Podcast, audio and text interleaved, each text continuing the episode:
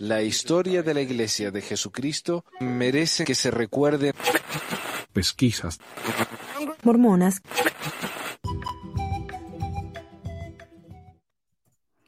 Hola a todos, bienvenidos al episodio 300 de Pesquisas Mormonas. Hoy es el primero de mayo de 2022. Mi nombre es Manuel, para que todavía los que no se enteraron. Y con nosotros tenemos en este momento al señor David. ¿Cómo está David? Hola, ¿qué tal? Buenas tardes a todos. bien, bien. Eh, y tenemos, por supuesto, Carlos uh, manejándonos todo desde atrás. Eh, muchísimas gracias a él. Eh, quiero agradecer a nuestros nuevos patrones. Primero que nada, al señor Oscar, quien acaba de recibir el sacerdocio de Lemuel, y a Nicolás, quien empezó ya más arriba con el sacerdocio de la mano. Así que también gracias a los que nos ayudaron, pero tuvieron que borrar sus donaciones. Los entiendo y les agradezco muchísimo por todo lo que nos, nos han dado y cómo nos han ayudado. Y Oscar y Nicolás, eh, usen su nuevo poder con juicio y prudencia, por favor. Eh, hoy es el episodio 300 y tenía planeado hacer un Zoom, pero honestamente no me va a dar el tiempo. Pero les prometo, se los prometo, yo lo tengo agendado, que la semana que viene lo hacemos. Si quieren, después del programa vamos a hacer el, el Zoom para todos los que quieran meterse acá con nosotros. Y como digo, hoy es el episodio número 300. Y la verdad que no se me ocurría qué hacer, ¿viste? Para, el episodio. Para el episodio 100 creo que hicimos un panel de qué hay después de la iglesia y no sé si hicimos algo para el 200, pero bueno. Para este se me ocurrió que podríamos pedir a los oyentes que nos mandaran eh, que nos mandaran experiencias breves. Yo decía cinco minutos para que, porque si nos mandan muchas, después ¿viste? No, no, no nos van a entrar o no nos va del tiempo. Así que vamos a tocar algunas, bueno, no, vamos a tocar a todas esas, esos mensajes que nos enviaron. Y Carlos, vamos a empezar entonces con el mensaje de nuestra amiga Domi. A ver si lo tenemos ahí. Buenas tardes. Quizá no recuerdes, yo estoy estudiando programación neurolingüística. Ah, este es el de Mónica. Pucha, a ver, ¿me equivoqué? bueno, pongamos el de Mónica, está bien. Uh, Tenía nueve, ¿ves? Eso fue culpa mía. Yo lo comparto, no te preocupes, yo lo comparto. A ver, ya empezamos mal, culpa mía. lo tengo acá. Uh, empezamos con Domi, a ver si nos anda. Ahí está. Hola Manuel, buenos días. Eh, te saludo desde Chile.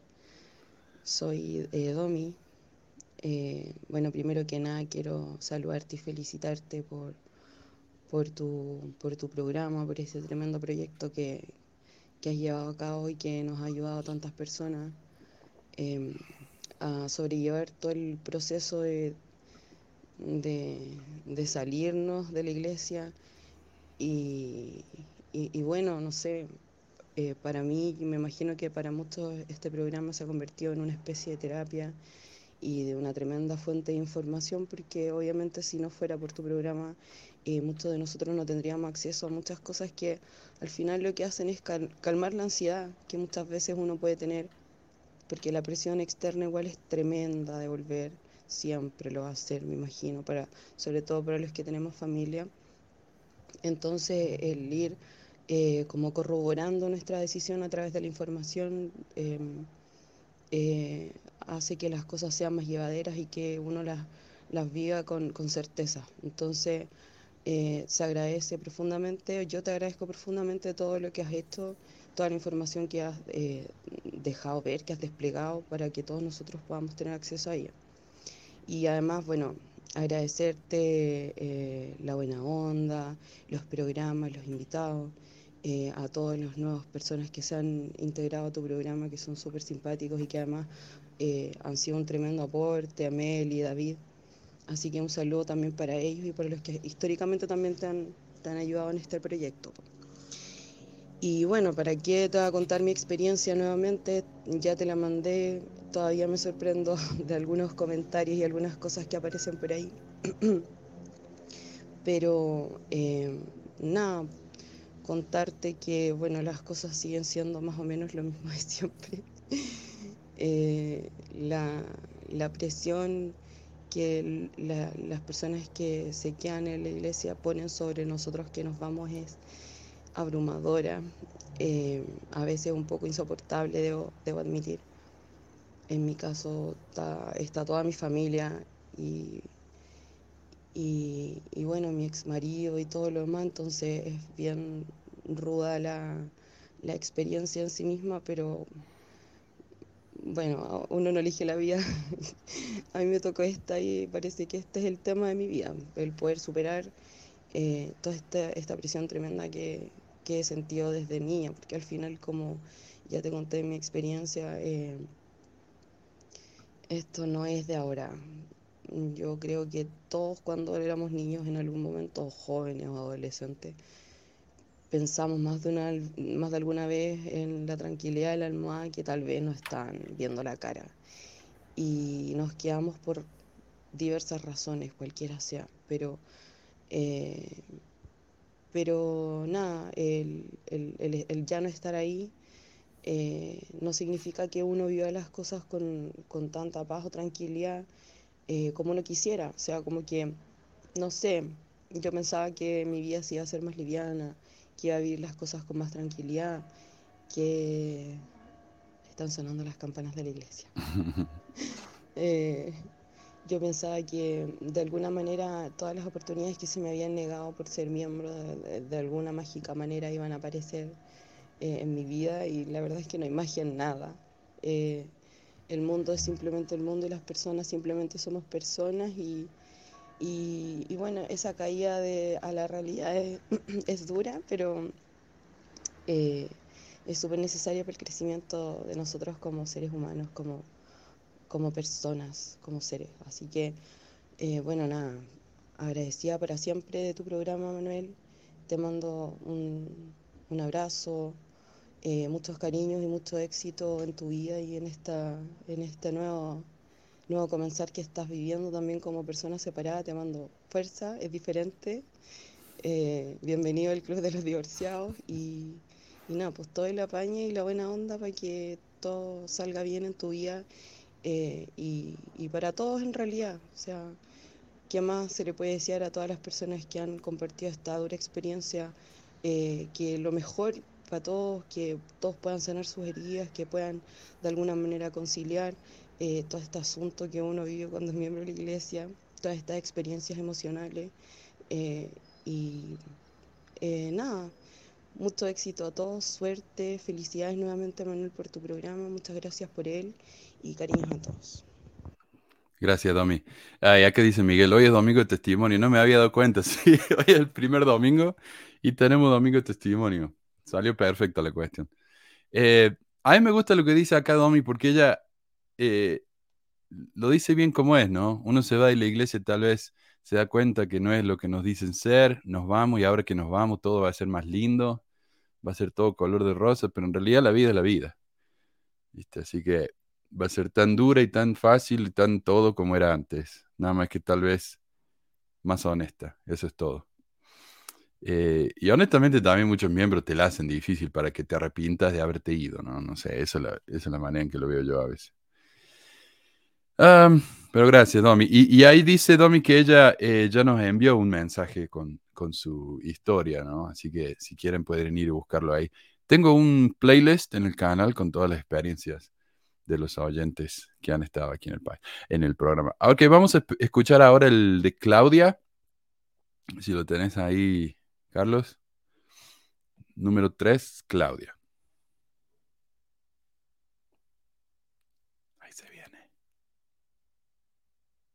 No se viene. Así lo comparto yo. Ok, Claudia. Oh, no me deja. ¿Ah, bueno te deja tampoco, Carlos?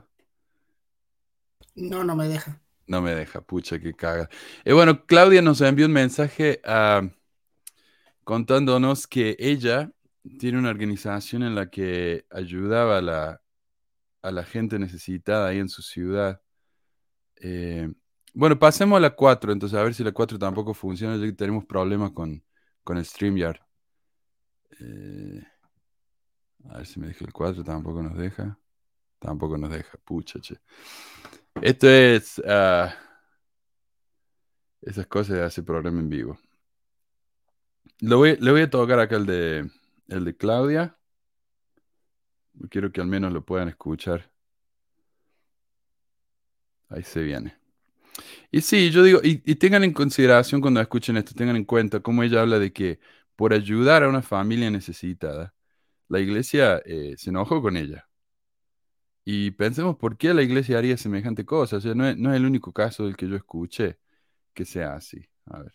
Te cuento la, A ver, espero que ahí se escuche. la anécdota, digamos, que, que explotó como para que nosotros tomáramos la decisión de, de no ir más a la iglesia.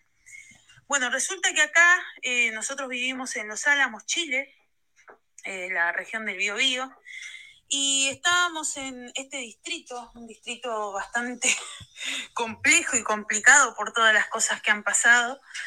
Y, y bueno, en- dentro de esto nos encontramos también con otra familia argentina, la cual eh, nosotros estábamos contentos porque uno comparte cultura, eh, digamos, eh, la misma manera de hablar, quizás eh, de compartir, ¿no? Entonces estábamos contentos y esta familia vino eh, al distrito también.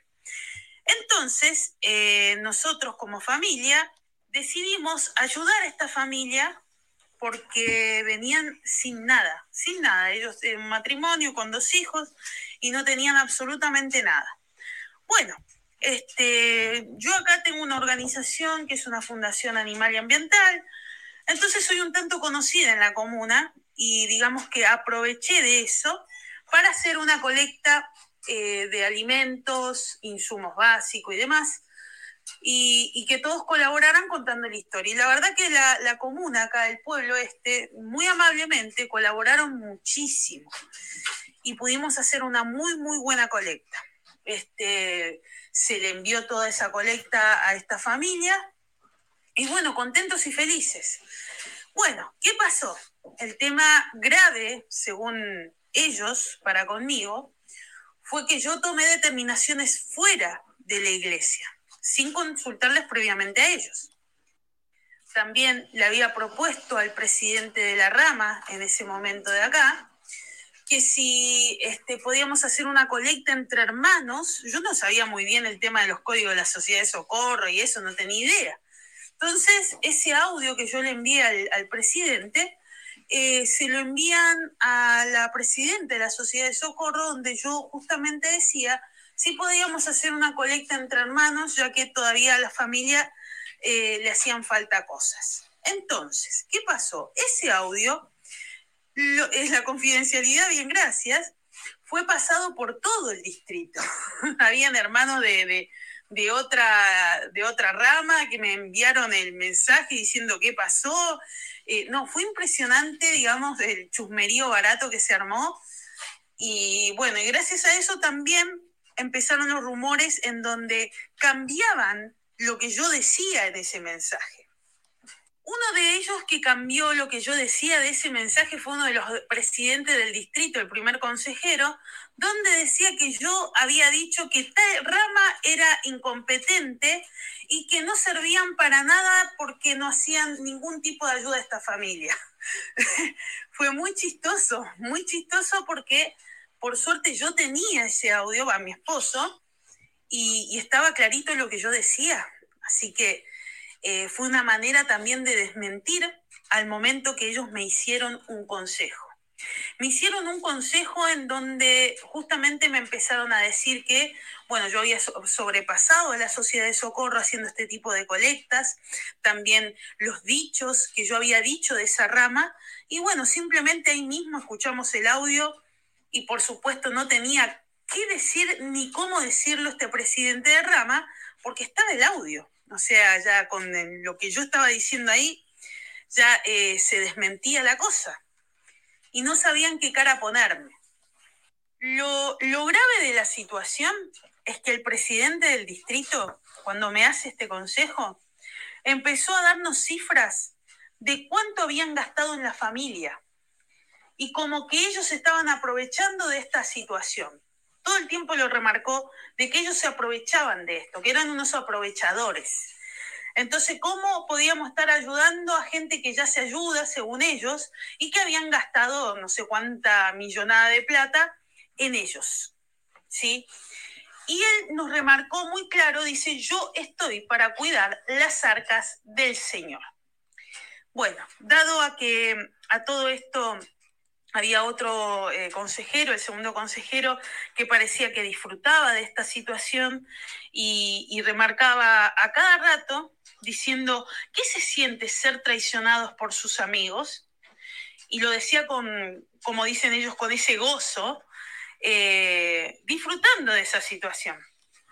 Entonces, eh, bien, cuando él decía esto de qué se siente, claro, él, ¿por qué decía esto? Porque ellos no habían comentado que ya habían tenido una reunión en donde ellos negaron de que yo este, los había ayudado, de que nunca los ayudé, que eso es mentira, y bueno, y toda, toda la cosa, ¿no? Entonces ellos lo veían como que ellos me habían traicionado a mí, y no me acuerdo, ya tengo como destellos se me, se me van del, relato y de, puntualmente de algunas cosas, pero eh, eso era lo que yo realmente vi a, tres demonios sentados frente a mí, de cómo disfrutaban de esa situación en donde yo estaba envuelta en llanto, porque tenía tanta impotencia en que no sabía qué decir, porque al final, por terminar ayudando, terminé siendo condenada, condenada por querer ayudar.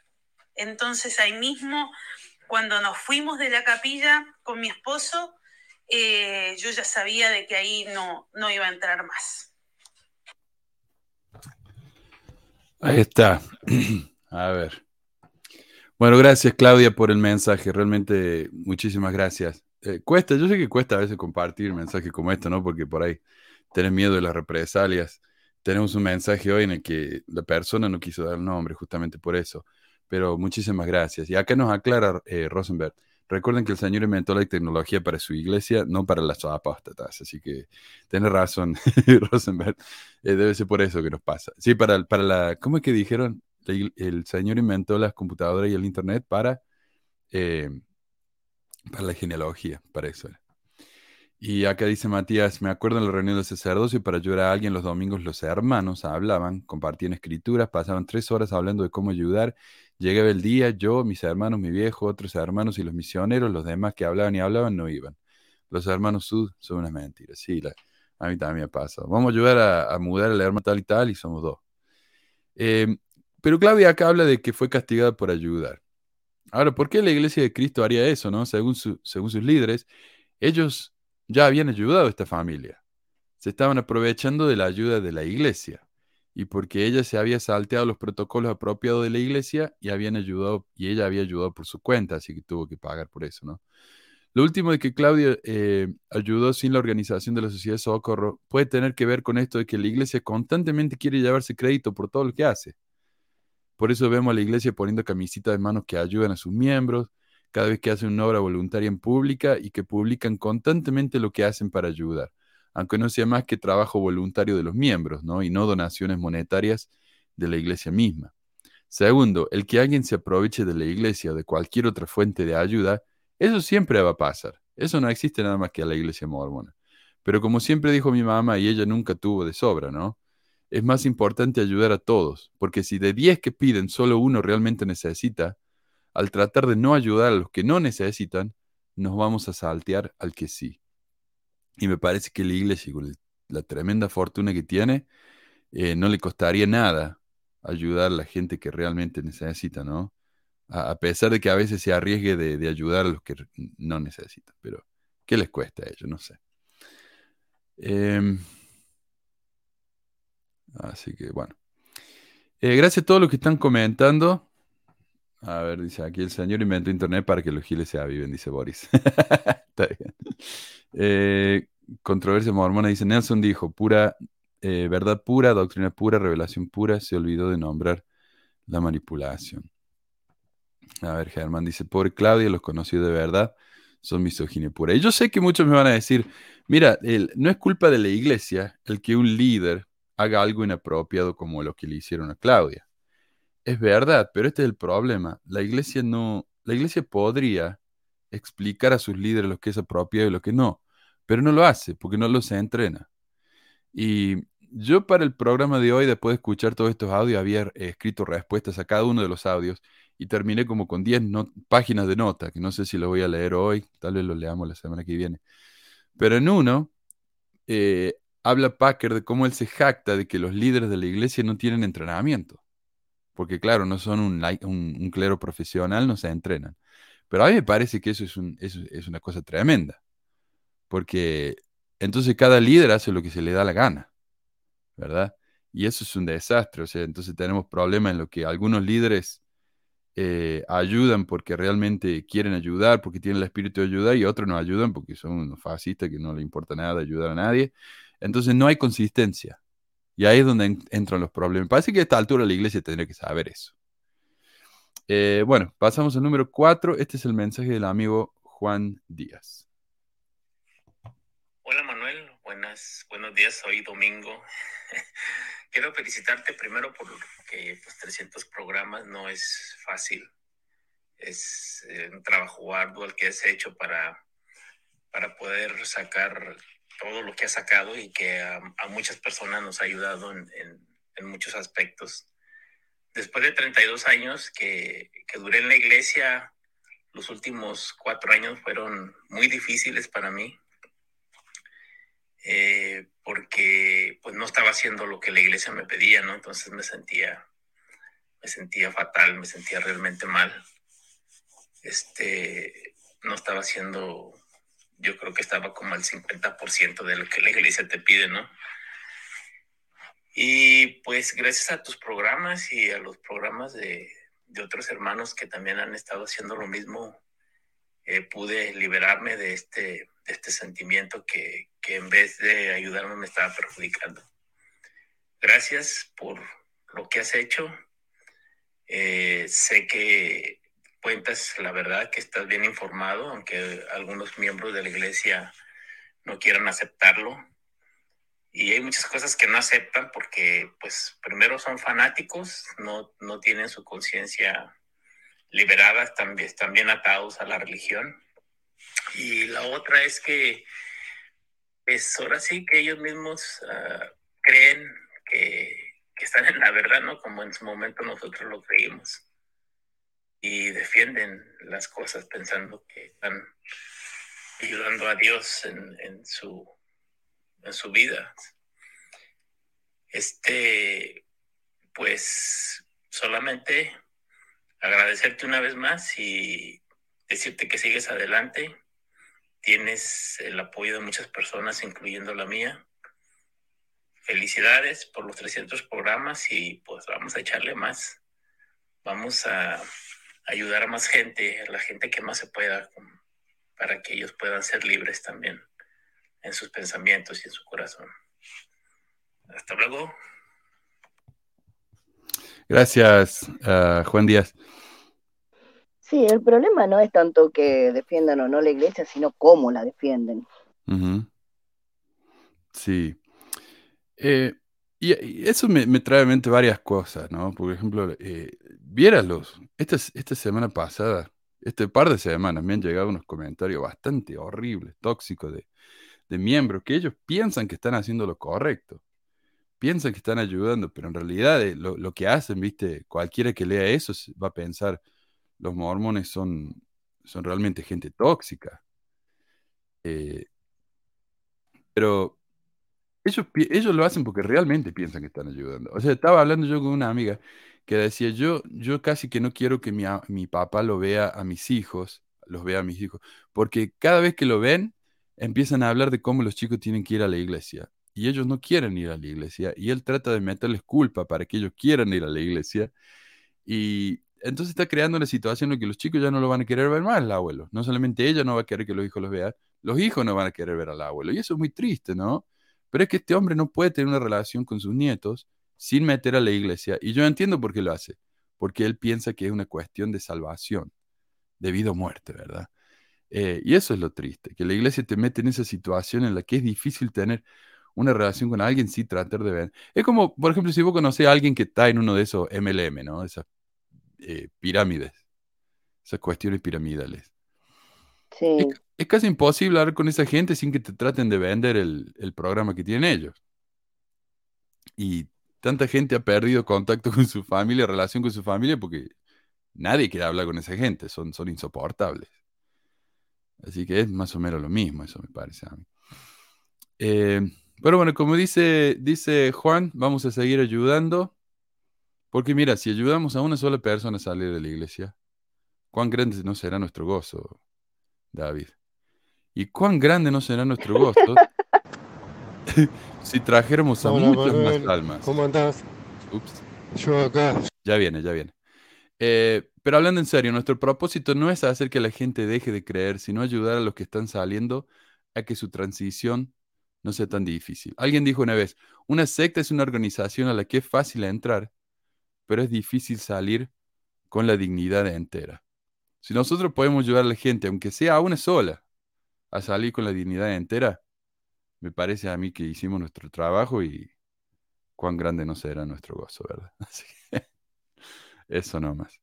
Eh, ahora vamos a tocar el, el, audio de Gregorio y antes de tocarlo quiero disculparme por la calidad del audio porque él, Gregorio no me envió esto como parte del programa con la intención de compartirlo, sino que yo le pregunté si estaba bien, si lo compartía y él me dijo que sí. Entonces por eso no se escuche bien, es culpa mía, ¿ok?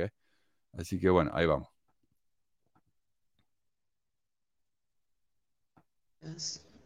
Uh -uh. El 5, Gregorio, Carlos. Y ahora ya sé que sí funciona.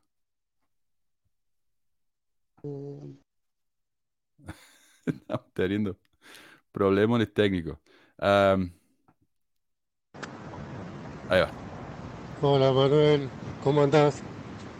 Yo acá ya pronto para a unos metros de llegar al trabajo y bueno, comenzar una una nueva semana de trabajo. Este y marchando por ahora, marchando, marchando lindo. Vos sabés que cuando yo era obrero del templo, este, me acuerdo eh,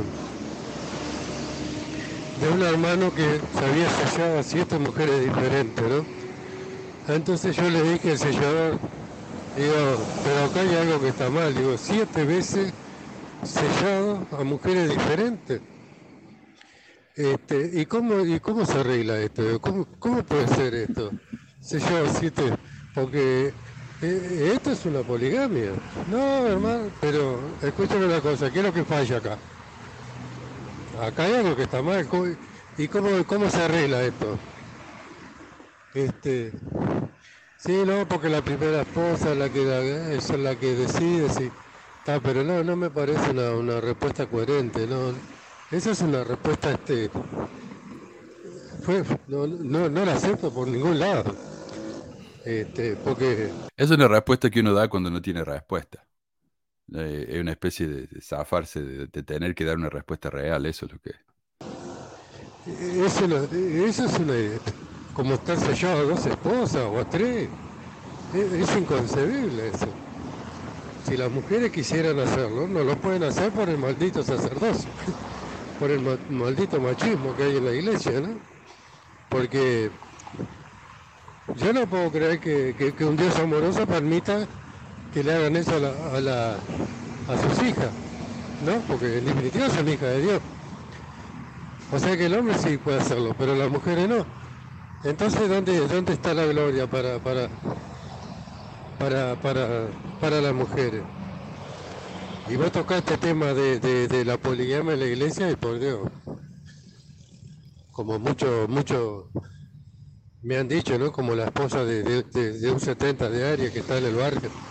No, pero esas cosas no son necesarias para la salvación. Bueno, pero tampoco el hombre se salva en la ignorancia. O sea que la obediencia es una cosa y la obediencia ciega y la idiotez es otra cosa.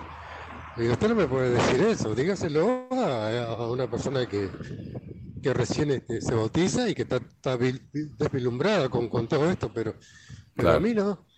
Este, y realmente todo este tema de, de, de, de, de la poligamia y todo este tema de, cuando ya estaba en el templo y todas esas cosas, como que ya empiezan a hacerte mello, ¿me entendés? Porque este, voy a decir cómo. Este, es inaceptable todo eso, ¿no? La verdad que, no sé, el profeta Nelson sellado y, y hay otras autoridades ahí selladas a dos mujeres, pero, pero No, yo, yo no puedo entender eso. Porque tanto que hablan de la mujer, que esto que el otro, deberían de considerarla como lo que son. Este, mujeres este, maravillosas y no, y no, y no ser un objeto de, de, uso, ¿no? Porque me parece que, que no, no, hay respeto por la mujer en la iglesia. Bueno, de eso creo que ya lo sabés más que yo. Pero es, inconcebible. Es inconcebible este tema. Y este, es como que el profeta Nelson diga, sí, porque recibí la revelación de que se tiene que aceptar de vuelta la poligamia. Lo sacan a, a cobazo el viejo idiota, ¿eh? Cafá, se lleva a dos mujeres. No sé, a tomar una caja de, de, de Viagra más un supositorio para tener relaciones con esta mujer que es el, el triplo, el doble, más, más joven que él. Qué viejo de mierda esto, pero, Oh, pero es un tema que, que realmente me, me, me pega fuerte, ¿no? Porque eso es una discriminación total hacia la, hacia la mujer y, y- y- y no hay respeto, tanto respeto que hablan, ¿no? que hay muchas mujeres que se lo merecen, ¿no? Como esta mujer de, de- la esposa de los 70 de área. Tenemos dos en el barrio. Uno que Mm. está que está ahí, que no lo están usando, y el otro que está activo. Pero ¿cuál de las dos son más altaneras, por favor? Saludos. Pero bueno, quería hacerte este comentario porque realmente este, uno se pone a leer, uno se pone a, a- a darse cuenta de algunas cosas y te das cuenta que son inconcebibles, ¿no? Sí, sí. Eh, bueno, eh, eh, Gregorio es de Uruguay, pero el acento es muy parecido con los de Buenos Aires, sí, por eso suena como que es argentino. Acá les comentaba Benjamín, dice, escuchar argentino hablar lo máximo. Es como escuchar Fox Sports. Está bueno. Eh, y lo, lo que me llama la atención es como, porque todos sabemos, ¿no? Que lo de la poligamia es una hipocresía total, o sea, eh, los hombres pueden enseñarse más de una mujer, las mujeres no. Eh, O- Oakes, el primer consejero de la iglesia, está sellado a dos mujeres, y el presidente Nelson también está sellado a dos mujeres. Entonces, eso es poligamia eh, celestial que le dicen, ¿no? Él va a tener dos esposas en el más allá. Eh, pero con respecto a lo que dice que los hombres pueden sellarse con más de una mujer, pero las mujeres no. El ensayo sobre la poligamia en Kirkland y Nabu, que está en el sitio oficial de la iglesia, dice, los miembros de la iglesia ya no practican el matrimonio plural. De conformidad con las enseñanzas de José Smith, la iglesia permite que un hombre cuya esposa haya muerto se selle a otra mujer cuando se vuelve a casar. Y eso es todo lo que dice. No aclara que las mujeres no pueden sellarse con un hombre. De esa parte se olvidaron. Eh, más aún, a los miembros se les permite llevar a cabo ordenanzas a favor de hombres y mujeres que han fallecido y que se casaron más de una vez en la tierra, sellándolos a todos los cónyuges con los que estuvieron legalmente casados. Ok. La naturaleza precisa de esas relaciones en la siguiente vida se desconoce y muchas relaciones familiares se pondrán en orden en la vida venidera.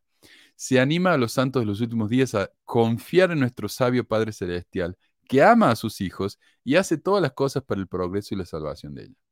O sea, tenemos acá un profeta que habla cara a cara con Dios todos los jueves ahí en el templo, pero todavía no sabemos cómo funciona lo de las familias en el más allá. Y eso que es uno de los principios más importantes de la iglesia. Las familias pueden ser eternas, el sellamiento importante la salvación, pero ellos no saben cómo funciona eso. Y en la próxima se va a arreglar todo, porque Dios sabe, Él va a poder arreglar todo. No sé, a mí me resulta medio sospechoso eso.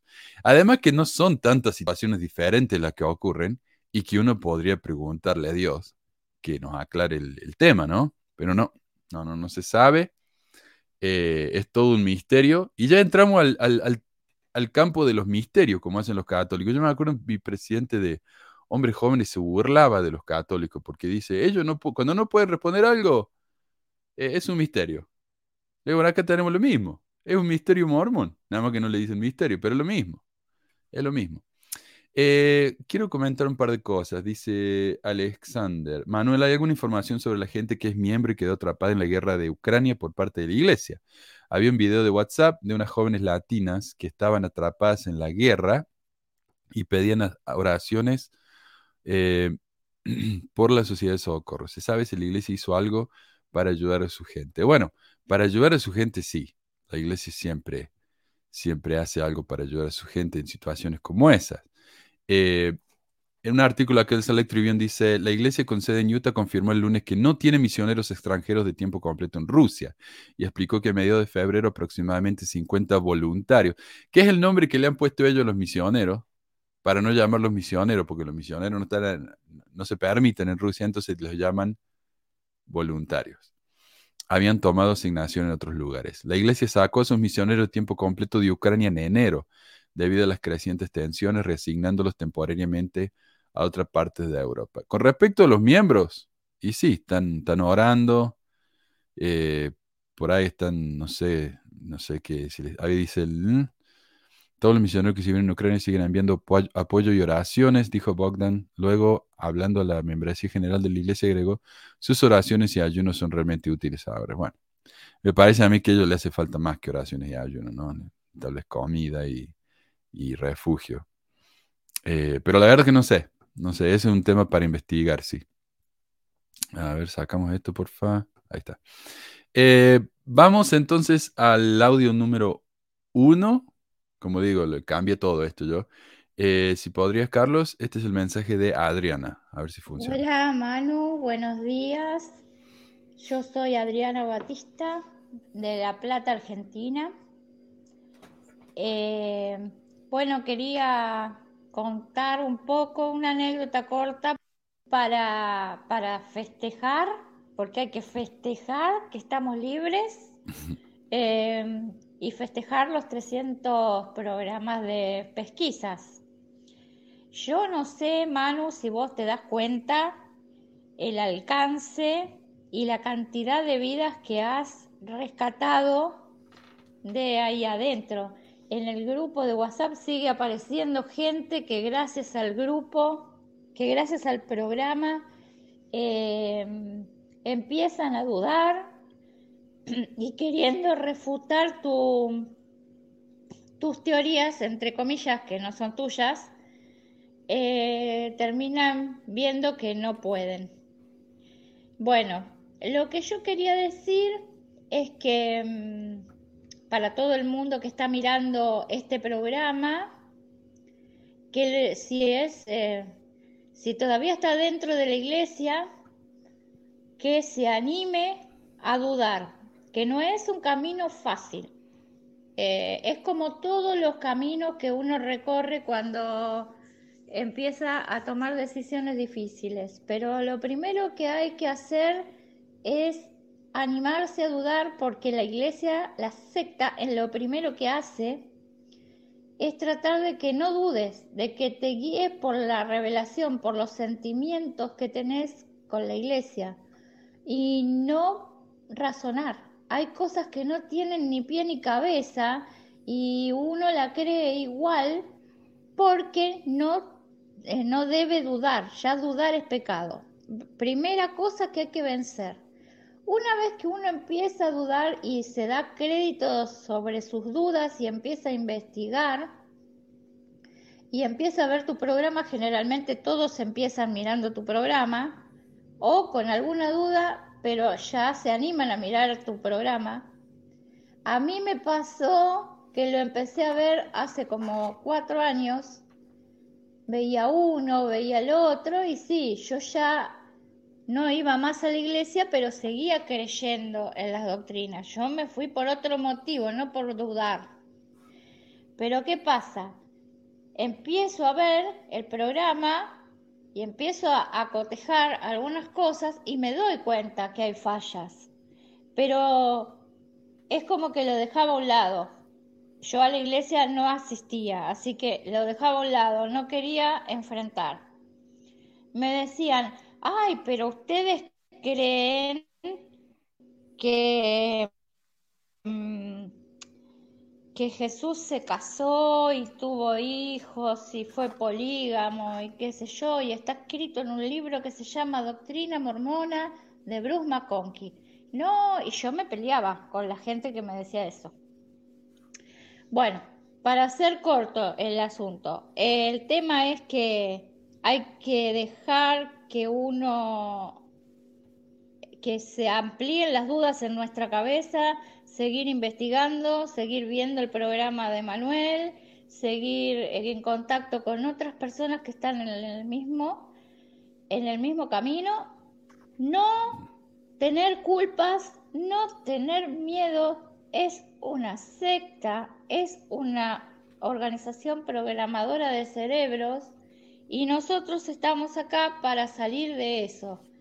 Fácil no es, hay que hacer un camino de duelo, como vos tenés algunos programas que hablan de eso, pero yo estoy re feliz de haber transitado ese programa, ese em, periodo de duelo y creo que ya lo terminé, pero no sé, porque por ahí puede aparecer un tema que duela, como por ejemplo cuando me enteré eh, de la relación que hay entre la masonería y las ceremonias en el templo.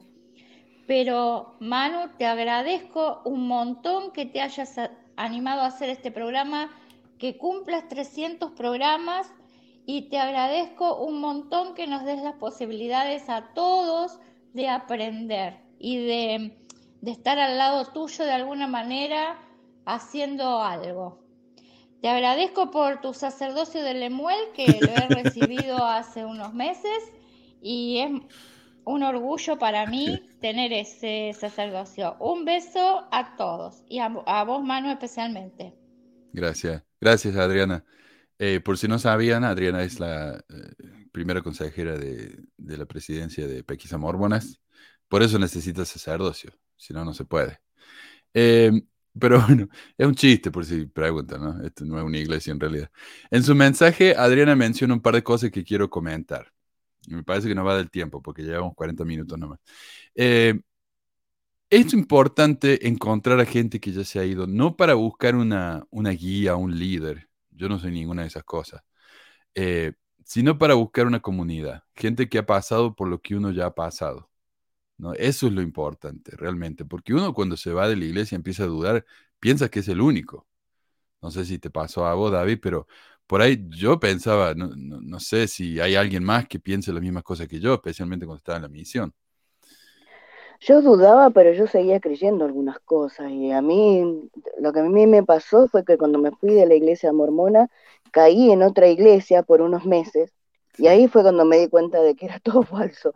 Cuando empecé a darme cuenta de que todas las iglesias son más o menos iguales, pero yo estaba en la iglesia mormona desde que era chiquitito, ¿viste? Sí. Sí, yo también. Eh, no a muchas iglesias, porque yo, como ya dije, me hice ateo antes de irme de la iglesia mormona, pero seguía pagando el diezmo y seguía usando los Garmin, porque es el. cómo, cómo lo, lo doctrinan a uno, ¿no? Pero yo escuché, por ejemplo, que los budistas eran ateos. Entonces digo, bueno, está bueno, voy a ir al, templo budista. Y fui, y en cuanto llegué, nos decían que teníamos que inclinarnos ahí ante el Buda y echarle incienso.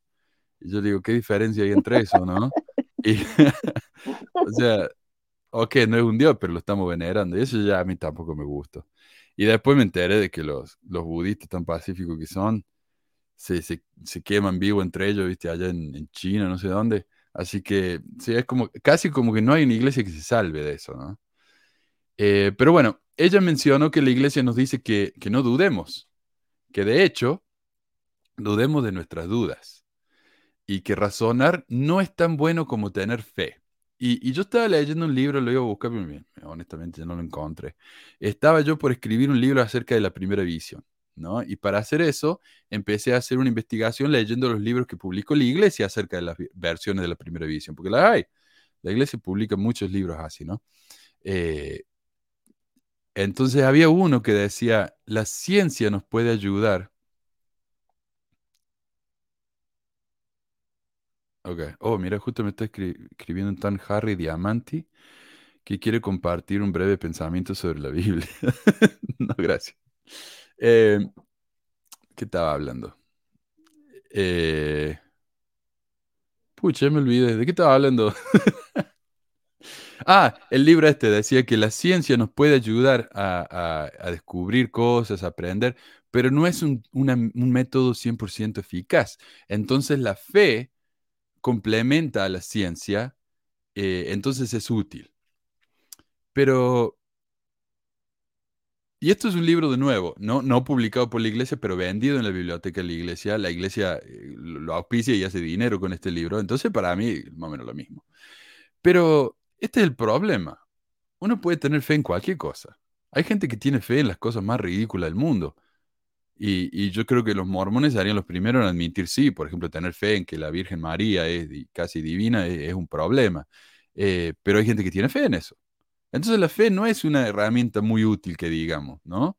Y la ciencia sí tiene sus problemas, pero la ciencia aprende de sí misma. O sea, cuando alguien viene y dice, mira, esto que dijo tal y tal y que la ciencia creyó por años es incorrecto y acá está la prueba. Esa persona, por decir eso, no va a ser quemada en la hoguera, le van a dar un premio Nobel. Lo celebran por ayudarnos a aprender cosas nuevas que no sabíamos antes, ¿no?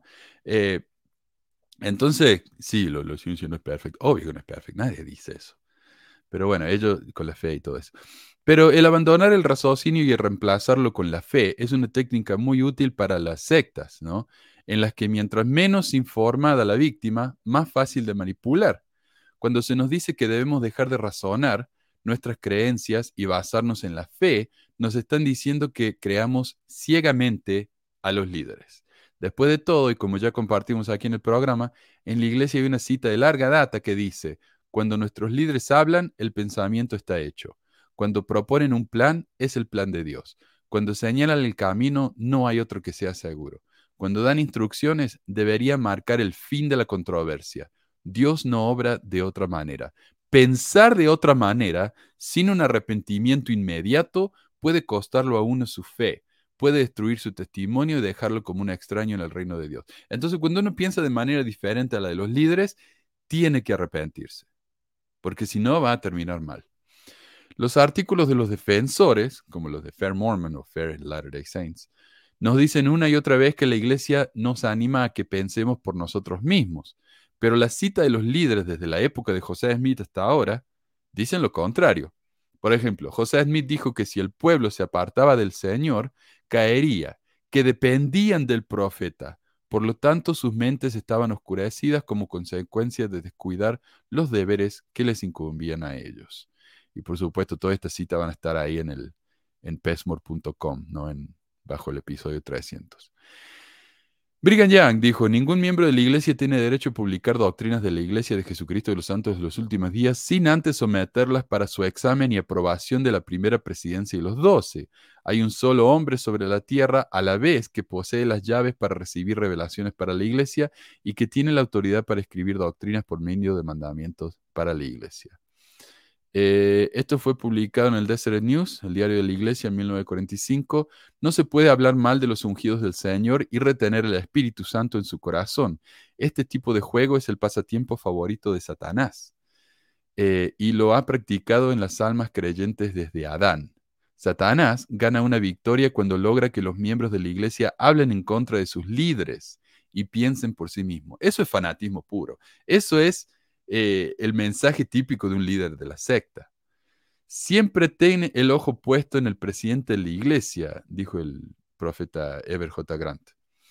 Y si te dice que hagas algo malo y lo haces, el Señor te bendecirá por ello. De nuevo, fe ciega, seguir ciegamente. Y esto es lo que llega a cosas como la masacre de Mantan Meadows, donde los, miembros, por seguir a un líder, fueron y mataron a, a 100, más de 100 personas a sangre fría. Oh, aquellos hombres y mujeres, dijo James E. Faust, apóstol de la iglesia ya fallecido.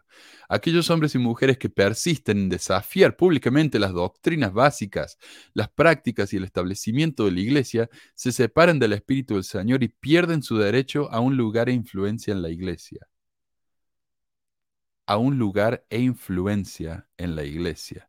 Entonces ahí básicamente nos está diciendo, ustedes quieren ser líderes en la iglesia, ustedes quieren llegar lejos, tener una carrera como mormones, bajen la cabeza y digan sí, como nos dicen en el templo, y cállense.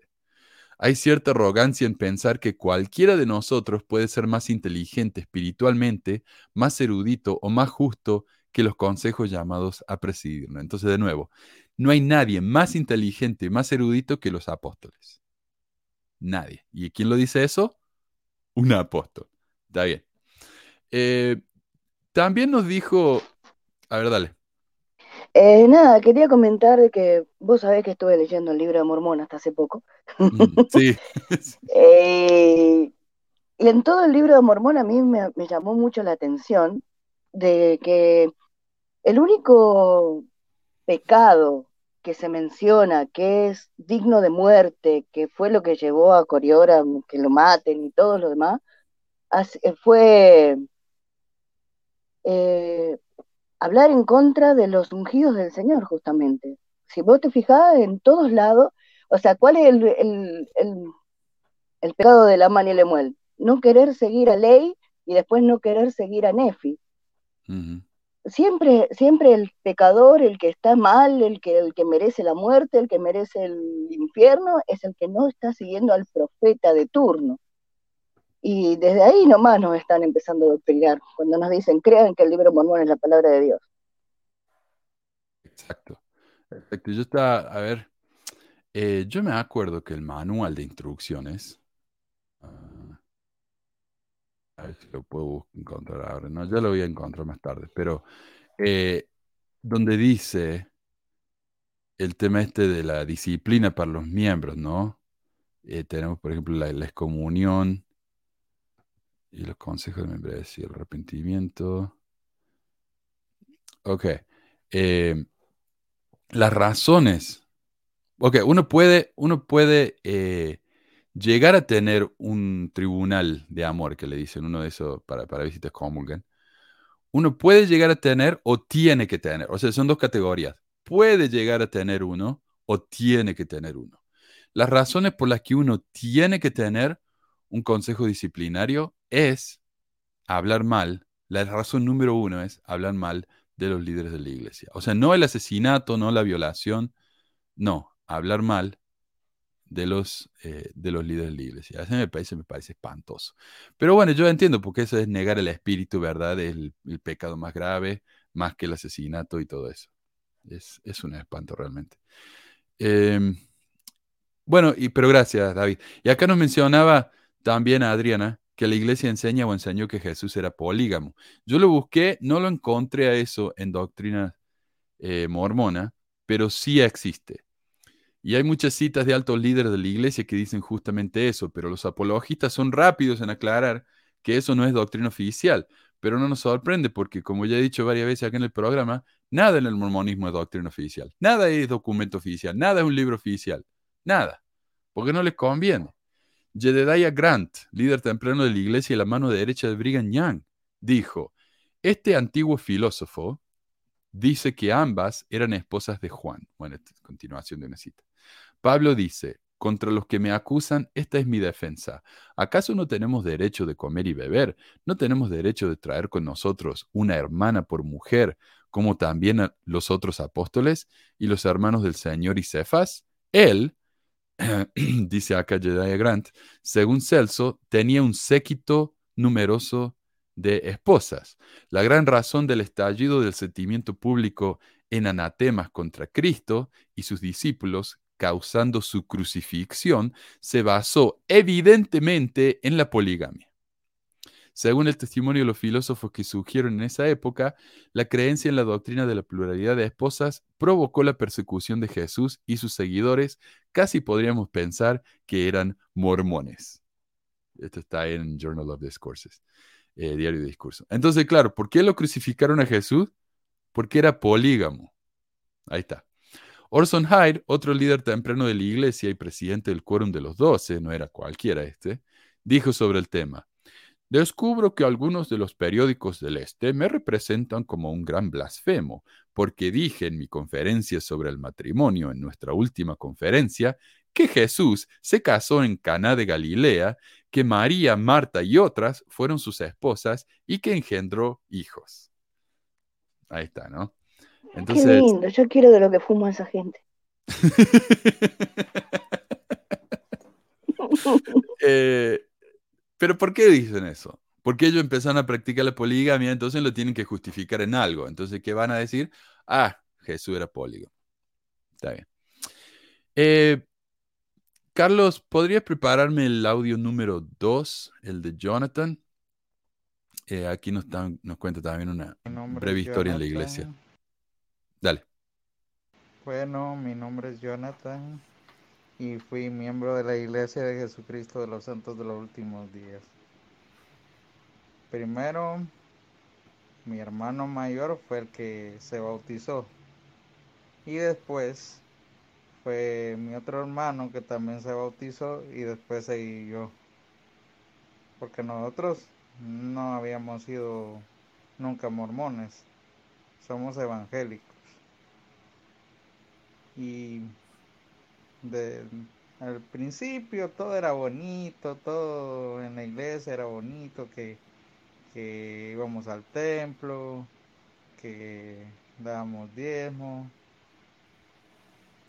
Y a veces yo participaba en algunas cosas de la iglesia como dirigir los signos o cantar en las conferencias de estaca. Pero después se fue haciendo un poco así como más monótono, porque mi mamá a veces podía llevarme, podía traerme y eso a veces no le gustaba que todo el tiempo solo le estuvieran agarrando de, carro para poderme llevar. Entonces después mi mamá se bautizó y al principio sí, a ella le gustó un poquito, pero como nosotros Siempre, como le dije al principio, habíamos sido evangélicos. Pero a ella después la querían poner de...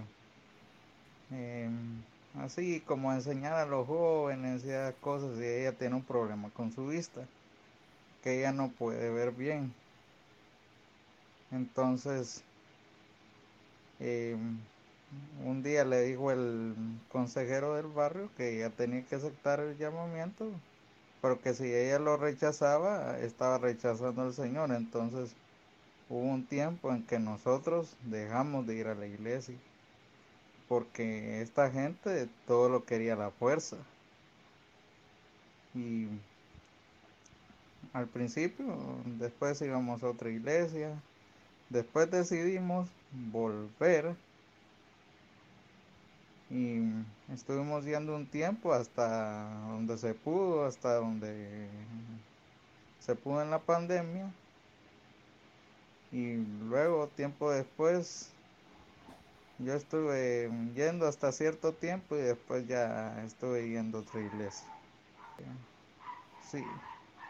Y ahí en ese tiempo me puse a investigar un poco más acerca de la iglesia, acerca de José Smith y todo eso, y lo de la poligamia, lo, que hay muchas cosas de la masonería dentro de la iglesia. Entonces, luego vi la hipocresía de los miembros durante el tiempo que yo estuve yendo y estuve asistiendo a la iglesia, pero fue realmente que nunca me tomaron en cuenta porque solo me tomaban en cuenta para cosas como por ejemplo para dirigir los signos de la iglesia, para cantar, muchas cosas que yo a veces yo podía hacer otras cosas dentro de la iglesia, pero nunca me tomaron en cuenta. Porque seguro que no era familiar de algún líder. Ya de ahí ya no, ya decidí no volver porque me decepcionó mucho ver ese comportamiento, esa actitud. Mm, porque yo toda la vida había ido con ellos y, yo pensaba que me iban a ayudar cuando a veces no podía ir ciertas veces a la iglesia y nunca se presentaron. Así que déjeme decirle que estoy feliz de haber dejado eso y en realidad ahora ya no me preocupo más por lo que me digan los miembros o porque yo ya no estoy asistiendo a la iglesia. Pero sí, realidad creo que no voy a volver por eso mismo. Por ciertos problemas que tuve. Ok, gracias. Bueno, muchísimas gracias. Perdón, muchacho se llama Jonathan. Muchísimas gracias, Jonathan. Eh, él dice acá que cuando él necesitó los miembros, por alguna razón, nadie se presentó. Y es lo que estábamos hablando antes, ¿no? Cuando decimos en la iglesia, uh, tenemos que ayudar, tenemos que servir. Bueno, tal y tal se muda. Oh, estoy ocupado ese día. eh, nadie se presenta. Y eso es bien típico, ¿no? De los que dicen que nos extrañan. Por ahí uno va a la capilla y te dicen, ¿cómo te extraño, hermano? Eh, sí, pero nunca se tomaron el tiempo de ir a visitarnos, ¿no? Si tanto nos extrañan, habrían hecho algo al respecto. Pero no, no se hace nada. Eh, en, en su experiencia también Jonathan habla de cómo el líder de su mamá le dijo que no aceptar un llamamiento para trabajar en la iglesia gratis es lo mismo que rechazar al Señor. Y a eso yo sí lo escuché, muchas veces. De hecho, cuando yo estuve en, la, en, el obispado, yo era secretario ejecutivo, nuestro el consejero, que después fue obispo y ahora presidente de esta acá, quedaba horrorizado cada vez que alguien no le aceptaba un llamamiento. Dice, ¿cómo puede ser? Yo le estoy pidiendo como siervo y representante del Señor que, que trabaje gratis para la iglesia y me dicen que no, que ellos ese llamamiento no, le, no lo podía creer. Es tan manipulativo, ¿no? Eh, y hay muchas razones por las que uno rechaza un llamamiento. Pero al decirnos cosas como esta, sentimos que, que estamos decepcionando a Dios mismo, a no aceptar cada llamamiento que nos dan. Un artículo muy manipulativo del 2018 en la revista de la Iglesia, ¿no? La, la dice, para volver a Dios debemos aprender a aplicar las enseñanzas del Evangelio en nuestra vida y a amarnos y servirnos unos a otros. Con este propósito Dios nos ha llamado como mortales ordinarios a la obra sagrada de su iglesia, para que podamos aprender a través de nuestro ministerio a venir a Cristo. O sea, si no servimos en su iglesia por medio de llamamientos, no podemos volver a Dios o no podemos ir a Cristo o tal vez es señal del que no lo amamos, como dijo el apóstol mormón Russell Barler. Nadie busca oficios en la iglesia, pero una vez que llega el llamado, lo aceptamos porque amamos al Señor Jesucristo. Packer, otro apóstol mormón por su parte, cita a otro apóstol, porque eso es lo que hacen ellos, se citan entre sí. Eh, J. Ruben Clark, quien dijo, en el servicio, oh, así habla eh, Packer, en el servicio del Señor no importa dónde sirves, sino cómo. Entonces, no es, lo mismo, exactamente lo mismo, ser presidente destaca que el que limpia la, capilla después. Es cómo uno sirve, ¿verdad? Eso es lo importante. Entonces, no sé, Jonathan acá se está quejando porque lo llaman a hacer trabajitos eh, que realmente no son muy importantes, cuando él podría hacer mucho más, tiene la capacidad de hacer mucho más, pero él tiene que estar feliz y agradecido, ¿no? Porque son todos los llamamientos son iguales. En la Iglesia de Jesucristo de los Santos de los Últimos Días, uno ocupa el lugar al que ha sido debidamente llamado, el cual ni se busca ni se rechaza. La cita de, perdón, la cita de Packer continúa y es bastante problemática. La Iglesia no tiene un clero profesional. El llamado a posiciones de liderazgo en todo el mundo se extrae de la congregación, especialmente si uno es miembro de alguna familia importante, ¿no? no tenemos seminarios para la formación de líderes profesionales. Uno, ok, no es un clero profesional en el sentido de que no se los prepara profesionalmente para servir, pero sí son profesionales en el sentido de que son pagos. Eso sí, Parker trabajó toda su vida para la iglesia, empezando como maestro de seminario, lo que no paga mucho que digamos. O sea, un maestro de seminario cobra menos de lo que cobro yo como maestro en una escuela pública. Eh, pero al final de su vida, Packer era dueño de un rancho que valía más de un millón de dólares y que hoy esa propiedad está estimada en casi 3 millones de dólares. Así que de algún lado vino ese dinero, ¿no? El tipo trabajó para la iglesia toda su vida, de algún lado vino eso. Y dos, yo que él no me jactaría de que los líderes de la iglesia no tienen ni la más puta idea de lo que tienen que hacer porque nadie los entrena. De hecho, eso debería ser una de las cosas que, deberían barrer bajo la alfombra porque es tan vergonzoso. Eh, incluso yo tuve un, compañero en la misión que mientras estábamos juntos, ¿no? Él eh, me dice, a mi papá lo llamaron como patriarca de la estaca y no hay ni manual para ser patriarca, no hay nada. Te apartan, te bendicen, chao, anda a hacer lo tuyo. Y el pobre hombre no tenía ni idea de lo que estaba haciendo. Y, es así, ¿no? Como te, te largan. Y, en parte me parece a mí, como le dije la semana pasada, porque a la iglesia ya ni le importa. No le importa eh, ser realmente una iglesia. E, esto es una, una empresa disfrazada de iglesia porque, porque es más, eh, más barato, más rentable. Dice Eduardo, ¿alguien ha visto la serie de Hulu The Banner of Heaven? eh, y, también Alejandro Long dice, Manu comenta un poco de Under the Banner of Heaven, ya la viste. Hay referencias populares a José, Emma, Brigan y la matanza de Mountain Meadow desde el primer episodio. No la vi, la única razón que no la vi es porque está saliendo todavía eh, episódicamente por semana, pero una vez que ya salga toda, ahí la voy a ver de una, porque no me gusta esperar el próximo episodio, me pone muy, muy nervioso. Así que una vez que esté todo, lo vamos, lo vamos a ver y definitivamente lo vamos a, escuchar. Eh, ¿Me podrías tocar el, el audio de Mónica? Yo sé que no está en la, en el orden que te dije, Carlos, pero el que dice, creo que es el 8, Mónica. A ver si lo tenés a mano. Buenas tardes. Quizá no recuerdes, yo estoy estudiando programación neurolingüística lo- y te quiero pedir aquí un favor cuando puedas y si se puede. Resulta que me estaba acordando que no sé qué presidente de la iglesia allá por los ochentas, creo, o no sé cuándo, dijo, cada miembro un misionero. McKay. Y yo estoy queriendo tratar de analizar lo de programación neurolingüística. Entonces, ¿habrá manera de investigar si bajó la incidencia de jóvenes que salieron a la misión o subió o permaneció? Ojalá y pudieras ayudarme y si no, no hay ningún problema, gusto en saludarte. Y bueno, es que como siempre platico de atrás para adelante. Lo que pasa es que hoy me toca dar de comer a los misioneros y estoy cocinando para ellos y de pronto pensé, ¿por qué no me fui yo a la misión?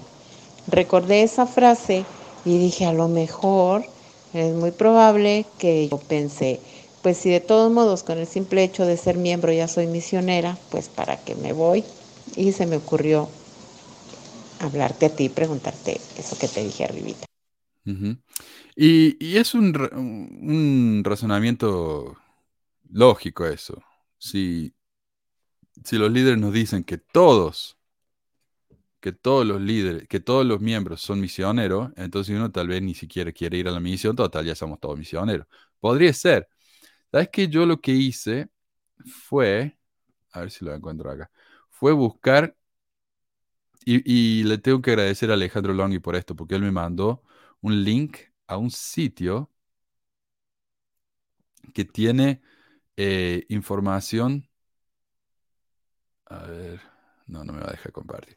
Tiene información eh, importantísima, ¿no? De, de, desde el principio de la iglesia, 1830, hasta el día de hoy, de los números de miembros, los números de misioneros, los números de barrios. O sea, se han tomado el trabajo de ir año por año y publicar toda esa información. Y lo que yo estoy viendo es que el número de misioneros no ha crecido mucho, se mantiene bastante estable desde, y yo hice la comparación de 1950 hasta hoy. Desde 1950 hasta hoy es más o menos lo mismo. Eh, cuando uno lo ve, por ejemplo, desde el punto de vista de un misionero por cada 100 miembros, ¿no? Si agarramos a 100 miembros, ¿cuántos de esos miembros son misioneros de tiempo completo? En 1950, 0.5 de cada 100 miembros era un misionero. Hoy es 0.3. Y, y no es que haya mucha diferencia, porque hace dos años era, eh, ¿cuánto dice acá? A ver, 0.4. En el 2012, por ahí, era 0.6. O sea, fue más. En 1978, por ahí 77, era 0.7. Ese fue el número más alto, allá en 1975. Eh, no sé por qué. Lo de 2012 sí sé por qué. Hubo un aumento grande porque es, aquí es cuando Monson dijo que la edad de los misioneros bajaba a los 18. Entonces teníamos misioneros saliendo a los 19, pero también teníamos misioneros saliendo a los 18. Es como que el doble de misioneros salió ese año. Pero después bajó, porque claro, ya habían salido todos los chicos de 18 y 19, estamos esperando a los que cumplan 18 y ya se normaliza eso. Lo interesante, como para tener una comparación de números eh, sólidos, compare cuántos misioneros hay por millón de personas. Y qué lástima que no lo puedo compartir esto con ustedes, pero hay un crecimiento también. En 1950 había dos misioneros mormones por cada millón de personas. En 2012, cuando Monson hizo el anuncio esto, habían 11 misioneros, 11.5 misioneros por cada millón de personas. Un crecimiento bastante grande, o sea, de 2 a 12, crecimiento del 600%. Y hoy eh, tenemos a 6.6 misioneros por cada millón de personas. O sea, ha crecido, ha crecido bastante.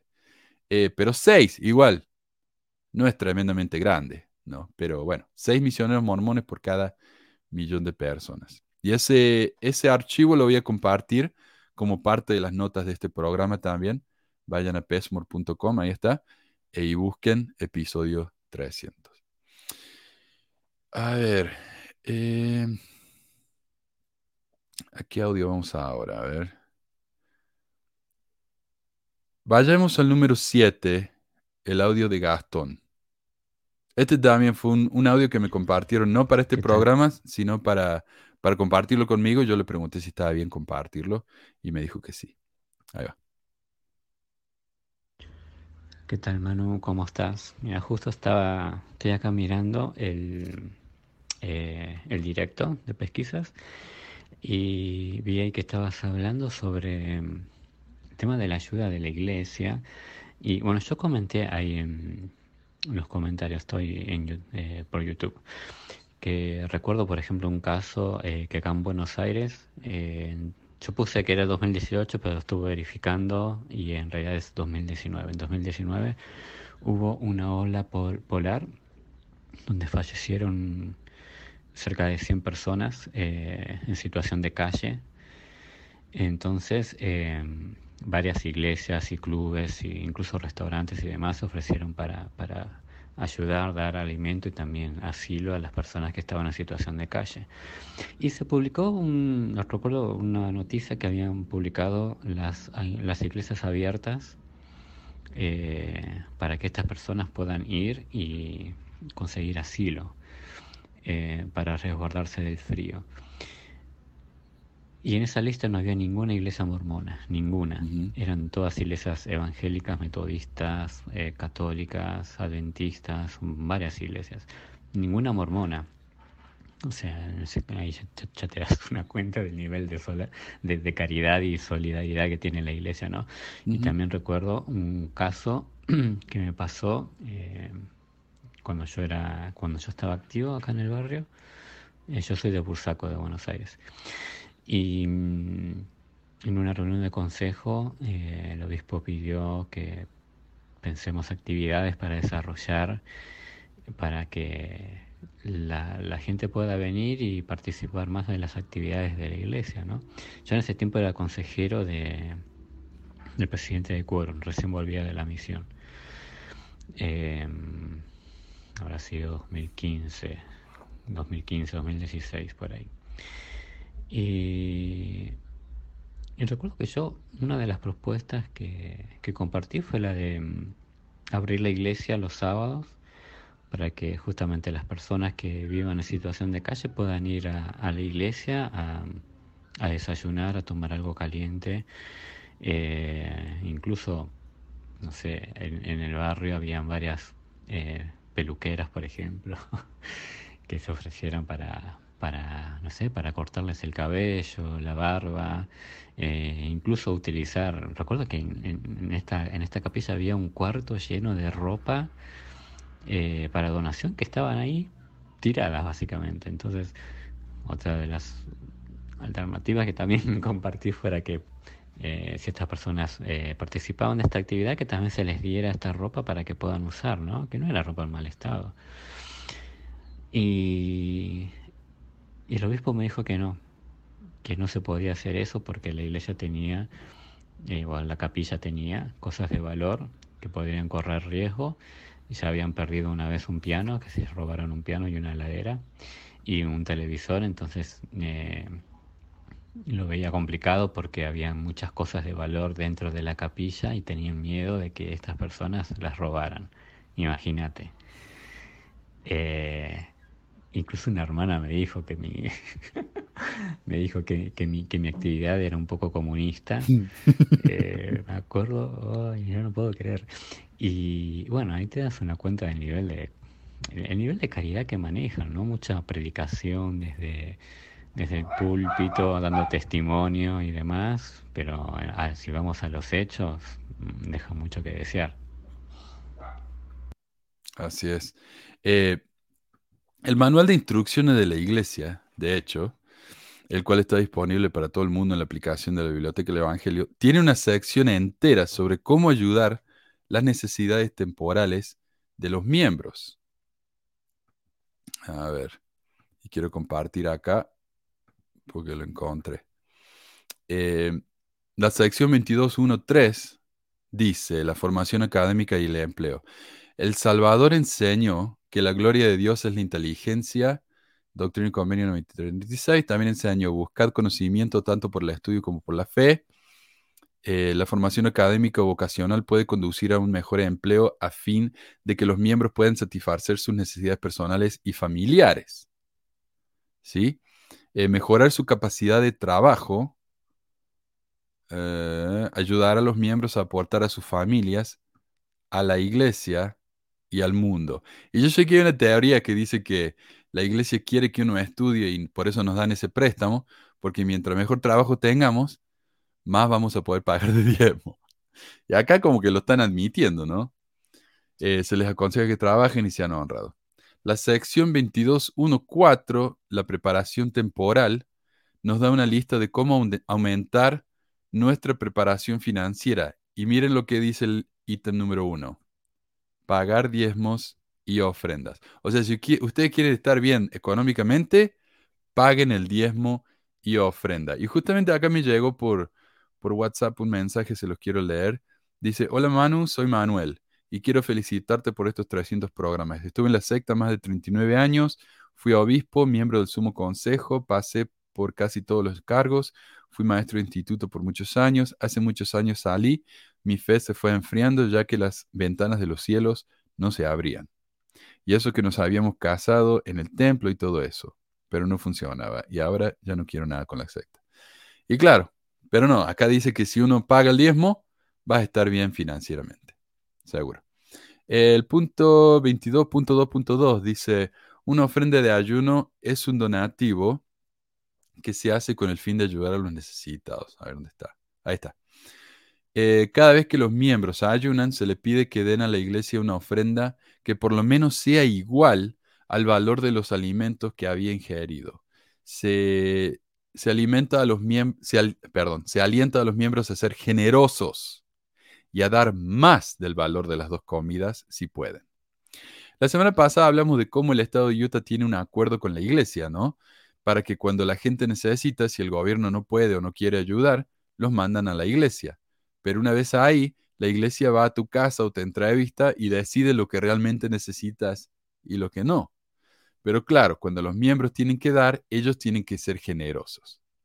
Además, por más que uno done para ayudar a la gente por medio de las ofrendas de ayuno, el recibo de diezmos dice abajo, si bien se harán esfuerzos razonables para utilizar las donaciones según lo designado, todas las donaciones se convierten en propiedad de la iglesia y se utilizarán a discreción exclusiva de la iglesia para promover la misión general de la iglesia. Entonces uno puede decir, yo quiero que mi, que mi donación en este caso sea exclusivamente para ayudar eh, a los pobres, la ofrenda de ayuno, pero la iglesia puede decir, no, esto quiero invertirlo en el Ensign Peak, ahí, porque 150 millones, mil millones no es suficiente, así que ahí va.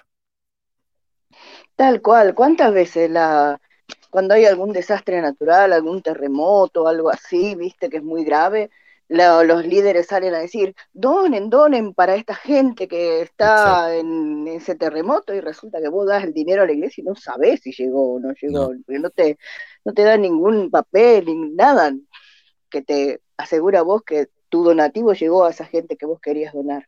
Exacto, exacto, porque no hay, no hay, uh, dicen que la iglesia es transparente con su, con su dinero, pero no.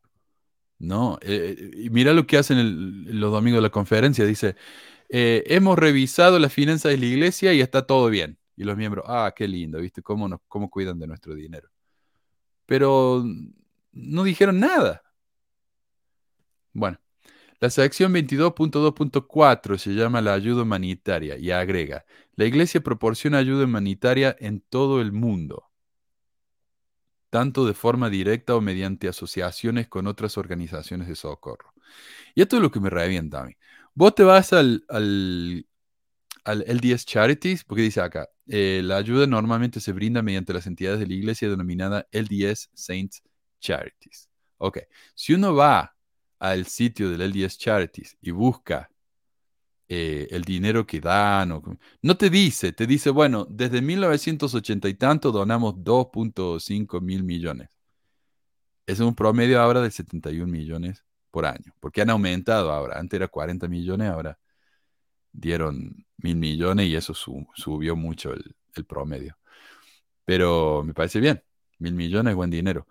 Pero ellos dicen, nosotros donamos junto con otras, dice, de forma directa o mediante asociaciones con otras organizaciones de socorro. A mí me parece que lo honesto sería, bueno, nosotros, eh, la Iglesia Católica por medio de Caritas estaba haciendo esto y nosotros le dimos, qué sé yo, 100 mil dólares. Y eran en un fondo de 50 millones. Nosotros dimos 100 mil. Me parece que sería más honesto. Porque dice, nosotros apoyamos a esta organización, a esta otra, a esta otra, a esta otra. Nosotros acá eh, donamos con 100 mil, pero el fondo total era 50 millones. ¿Qué dice la iglesia ahora? Nosotros ayudamos en este fondo con 50 millones. No dicen cuánto aportaron ellos de esos 50 millones, simplemente dicen, este fondo ayudó con 50 millones. Y eso es tremendamente deshonesto. ¿no? Eh, dice, los miembros y otras personas que deseen apoyar esos empeños pueden hacer donativos al Fondo de Ayuda Humanitaria de la Iglesia. Los miembros pueden entregar sus donativos al obispo o a uno de sus consejeros junto con una papeleta de diezmos y otras ofrendas. ¿Pero para qué? Si el papel ese dice, nosotros vamos a hacer con esto lo que queramos. En ciertos lugares también se pueden hacer donativos en línea. Sí, ahí está el, link para ir. Eh, Ahora esto me confunde. ¿Por qué la iglesia pide que los miembros den a LDS Charities si ya donaron por medio de sus ofrendas de ayuno, las cuales son justamente para ayudar a los necesitados? ¿Y por qué la iglesia necesita ese tipo de donación cuando tiene más de 100 mil millones de dólares en una cuenta creada justamente para ayudar a los necesitados, pero que hasta ahora ha sido usada solamente dos veces? Una, para inyectar dinero a la agencia de seguro que se le estaba yendo para abajo, y dos, para darle dinero al mall multimillonario que tienen en Salt Lake. Cero de ese dinero fue ayudado, fue usado para dar ayudas a los necesitados. Cero. Un dinero que era justamente para eso. Entonces, no sé, me parece a mí que, como dice acá Gastón, la iglesia en ese sentido deja muchísimo, muchísimo que desear. Y tenemos el último mensaje, que es de una oyente que, como dije, es anónima, y me ha dado, esta oyente me ha dado muchísimo material eh, pero ya no nos queda el tiempo. Así que todo esto va a estar la semana que viene. Eh, voy a dar la lista de las cosas que ella menciona como para, para animarlos a que nos escuchen la próxima semana. Pero eh, esto es lo que, lo que ella nos dice. Así que si podrías tocarme el, número 6. Dale. Hola Manu, buenas noches. bueno, mi nombre prefiero mantenerlo en el anonimato.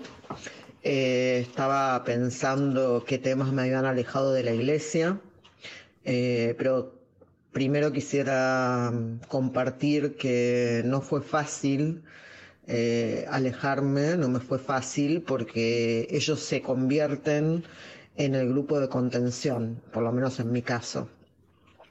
Y uno se siente segura ahí adentro hasta que uno se empieza a dar cuenta que no está tan de acuerdo con todo lo que dicen y ahí empiezan mis dudas en la cuarentena cuando cada vez empiezo a leer un poco más y a, conectarme con gente y a conocer gente de otras, con otros pensamientos.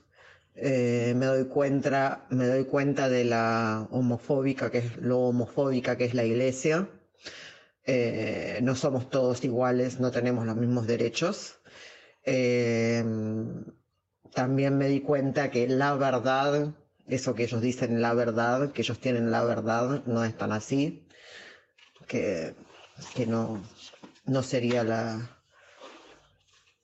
la única iglesia verdadera o tener la verdad como algo único. Me parece que el mundo es muy amplio como para decir que ellos tienen la verdad y que todo lo demás es mentira.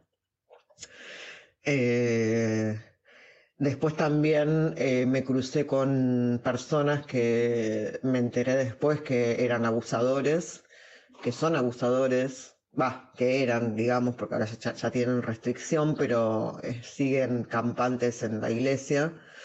es más, esta persona está de novia con otra, otra, otra miembro de la iglesia y, así va a seguir destruyendo personas, familias, etcétera, etcétera.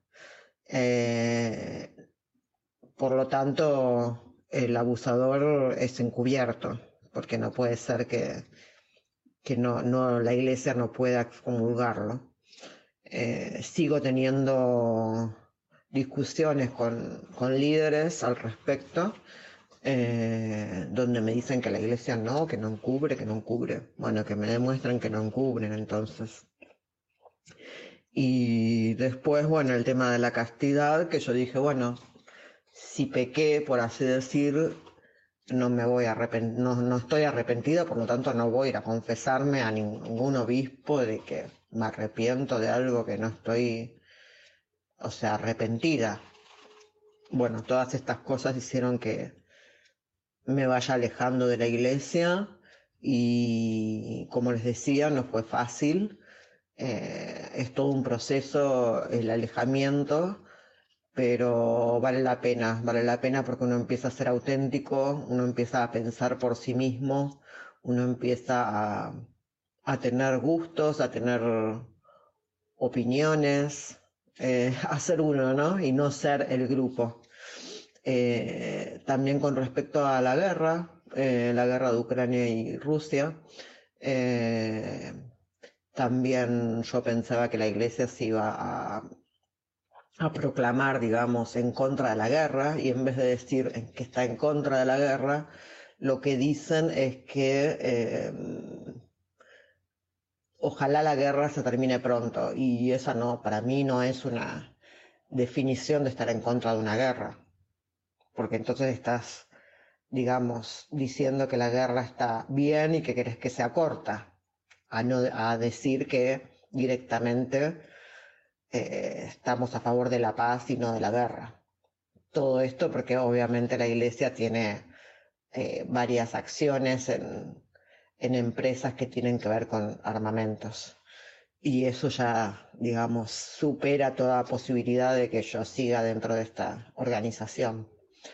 Eh, bueno, por ahora esto sería todo y gracias Manu por el, por el programa y por, por los grupos y por la contención que, logras hacer con, con tus investigaciones. Saludos.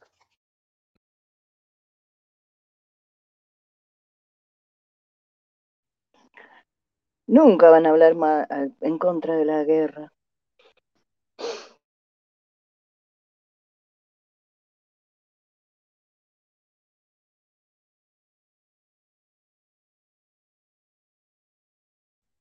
Manu, tenés el, micrófono. Ahí voy. Perdón. Ah, sí, tenés razón. Y la iglesia habló acerca de esto y lo vamos a compartir la semana que viene, pero la verdad es que es todo muy vago lo que dijo. Eh, y yo recuerdo que incluso como miembro fiel allá en la época de la guerra, del, cuando sucedió esto de las torres, Hinckley era el presidente, y yo recuerdo que él dijo durante la conferencia, nosotros confiamos en nuestros líderes eh, del país, porque ellos saben lo que hacen. Digo, bueno, pero ellos no hablan con Dios, vos sí. Entonces me parece a mí que tenemos que confiar más en lo que decís vos que lo que dice el del país. Entonces me pareció una respuesta muy, muy, muy tibia, muy débil y fue un poco decepcionante. Eh, pero ella habló, por ejemplo, acerca de cómo la gente se va durante la cuarentena. Ella se puso a leer más y todo eso. Vamos a tocar ese tema. Eh, cómo a ella le molestó que la iglesia sigue diciendo que son la única iglesia verdadera. También a mucha gente le choca eso. Em, que hay abuso en la iglesia, justamente tenemos un, un programa sobre eso la semana que viene. Eh, y ya oímos, esto sí quiero comentar, ya oí un par de experiencias en las que se nos dice que no vivían al 100%. Por ejemplo, Luis nos dijo eso, o que no se arrepentían de ciertas cosas que habían hecho. Por lo que ya veo yo a los mormones, como acá como Manuel Céspedes que vino a comentar, que nos van a decir que esta gente se fue porque querían pecar. Porque obviamente por eso nos vamos de la iglesia, porque queremos pecar. Pero la realidad es que uno se va porque se da cuenta que lo que la iglesia nos dice que es un pecado, es en realidad una acción como cualquier otra. Y yo recuerdo de chico, adolescente, cuando yo quería, quería creer que una u otra cosa que me enseñaban era pecado, porque yo no lo sentía, no me entraba. Digo, ¿cómo puede ser pecado eso? Entonces yo lo seguía haciendo y después me sentía mal porque me decían que era pecado. Y yo decía, si yo pudiera razonar y entender que esto es un pecado y por qué es algo malo, yo podría dejar de hacerlo. Pero no me entra. Realmente no me entra. Yo estoy orando, estoy ayudando, ayunando, estoy estudiando. No, no lo veo como pecado. Pero bueno, eh, la iglesia nos dice que sí. Y acá yo no sé allá, pero acá, por ejemplo, están lo que se llaman los infomercials, los infomerciales, en los que dice, ¿alguna vez te pasó esta situación y te muestra algo ridículo, que si yo estás sentado en el inodoro y te cae adentro? No sé, una cosa así, ¿viste? dice, ¿alguna vez te pasó esto? Bueno, ahora no te tiene que pasar más porque hemos encontrado la solución y te, y, te ofrecen el producto con el que no te va a caer más dentro del inodoro. Y a uno nunca le pasó eso. Pero una vez que va a ver la propaganda, dice, uh, pero no me pasó, pero podría llegar a pasar. Tal vez necesito ese, ese producto. Y la iglesia no hace lo mismo. Nos dice, ah, mira, acá hay algo que es un problema. Este es un pecado. Vos lo estás haciendo todo el tiempo. No te das cuenta que es un pecado, pero lo es. La única manera de dejar de pecar es venir a nuestra iglesia donde vas a poder eh, obtener la solución por el módico precio de 10% de, tu sueldo eh, eh, mensual. Llame ya. Tienes que bautizarse enseguida, ¿viste? Antes de que te des cuenta de lo que estás haciendo. Em, a mí, por ejemplo, el chisme, el juzgar a los demás, el abuso verbal, es mucho peor y mucho más dañino que tener, por ejemplo, sexo consensual con alguien. Pero uno es un pecado mortal y los otros son solo cosas que uno debería dejar de hacer si tiene tiempo y la voluntad, ¿no? Me parece totalmente incorrecto. Ahora, como digo, es un problema que la religión, es una situación en la que la iglesia crea un problema y después nos venden la cura. Me parece tremendamente manipulativo también. Ella menciona lo de la invasión de Rusia. Como dije, la iglesia emite una denuncia muy, muy débil. Eh, yo no creo que ellos digan que la guerra sea buena, pero tampoco dicen que se acabe ya, no. Eh, vamos a hablar acerca de la mormona y las armas, porque yo escuché esto muchas veces, la iglesia invierte en armas, y yo buscando y buscando no encontraba nada. Bueno, ahora lo encontré. Eh, yendo a la fuente, justamente lo encontré. Y eso es todo lo que, lo que voy a dejar para la semana que viene, pero quiero leer esto bien rapidito antes de irnos. Eh, como digo, Manuel Césped dice, lo bueno es que todavía no se alejaron por completo, aún siguen hablando de la iglesia, parecen que nunca se alejaran. Y lo bueno, Manuel, de que estés acá comentando, es que si seguís escuchando este tipo de material, te vas a dar cuenta de dónde estás y tal vez si te alejes. Y la respuesta de Mario Montiel fue, no dejamos de hablar de la corporación porque más allá que nos vamos, nos quedan cicatrices mentales, igual lo hacemos para que los que salen no se sientan que están solos y que hay vida más allá. Exacto, exacto. Eh, cuando hicimos, yo subí un clip de las etapas del duelo y uno es superar, ¿no? el, la organización en la que uno estaba y que se fue. Y me decía, sí, la mejor manera de superarlo es seguir hablando de eso. Y le digo, bueno, eh, yo lo superé en el sentido de que honestamente la iglesia ya no me importa. Pero hay gente que, que sí, que todavía está en ese proceso. Y si yo, que estoy desde un punto de vista 100% eh, objetivo, que realmente no me importa, no tengo un caballo en esa carrera, como dicen, entonces yo puedo hablar de una manera en que tal vez pueda ayudar a esa gente que todavía tiene esas cicatrices mentales. Eh, y si lo puedo hacer, tengo los recursos, tengo el tiempo y tengo la gana, ¿por qué no? Hay gente que, y yo por ejemplo le comentaba a esta chica, eh, hay historiadores, 60, 70 años después, que siguen hablando del problema de los nazis. ¿Por qué no lo superan y dejan de hablar de eso y se callan? ¿Por qué los judíos tienen que seguir hablando de eso? Que lo superen ya, que dejen de hablar de eso. Eh, pero no, no funciona así la cuestión. Uno tiene que hablar de estas cosas para que no se vuelvan a repetir, me parece a mí. Por eso la, la historia es tan importante.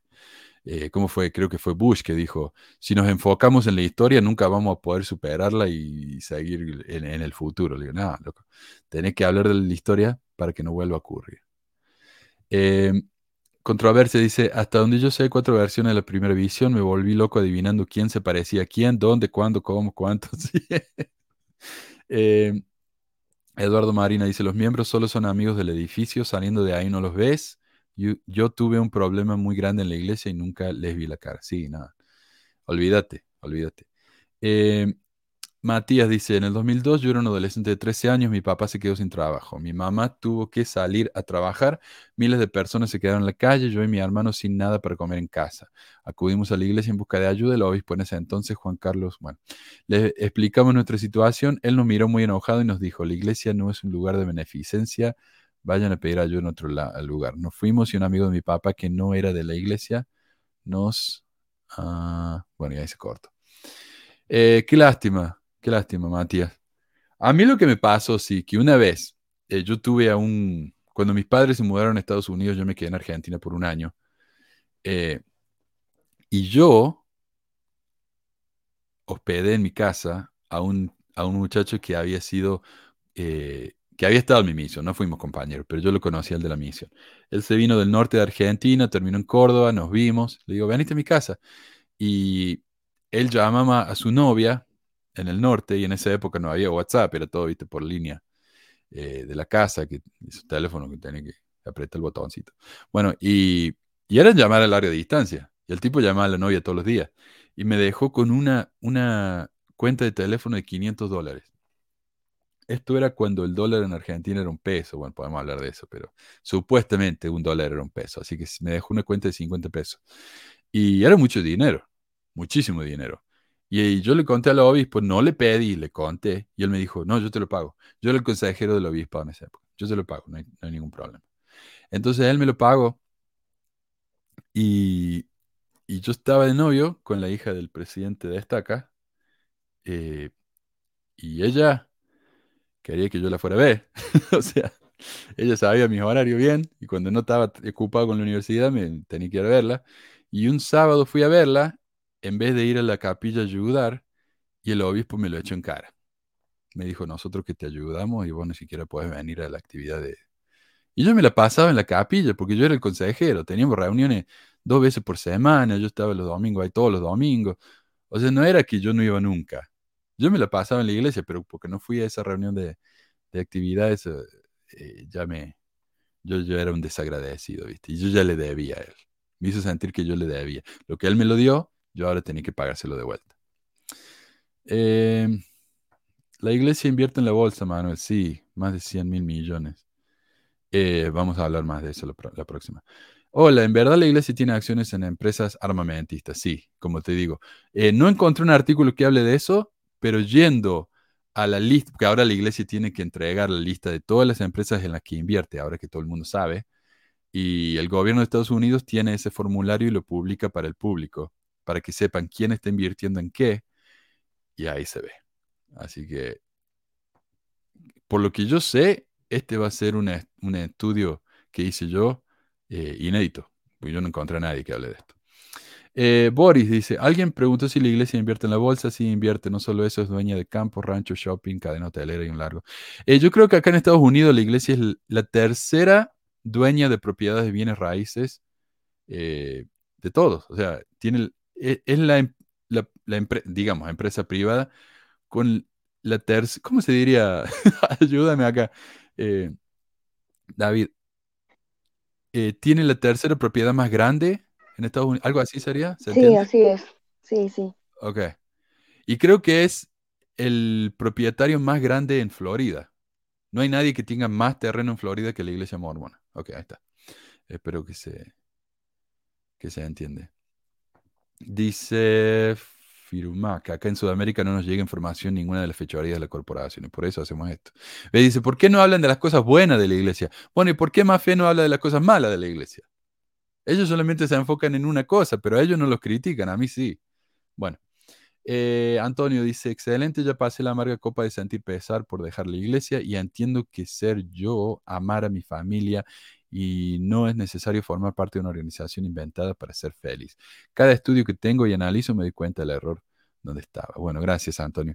Y gracias a todos por enviar sus audios. Realmente eh, no sé, yo pedí, pensé que también me llegaron uno o dos, me llegaron nueve. Así que muchísimas gracias a todos y muchísimas gracias por la participación en los comentarios y gracias a vos, David. Qué lindo pasarlo con vos acá en el episodio 300 y con Don Carlos que nos salvó ahí eh, con los problemas técnicos. Realmente me ayudó muchísimo. Gracias a todos y nos vemos, David.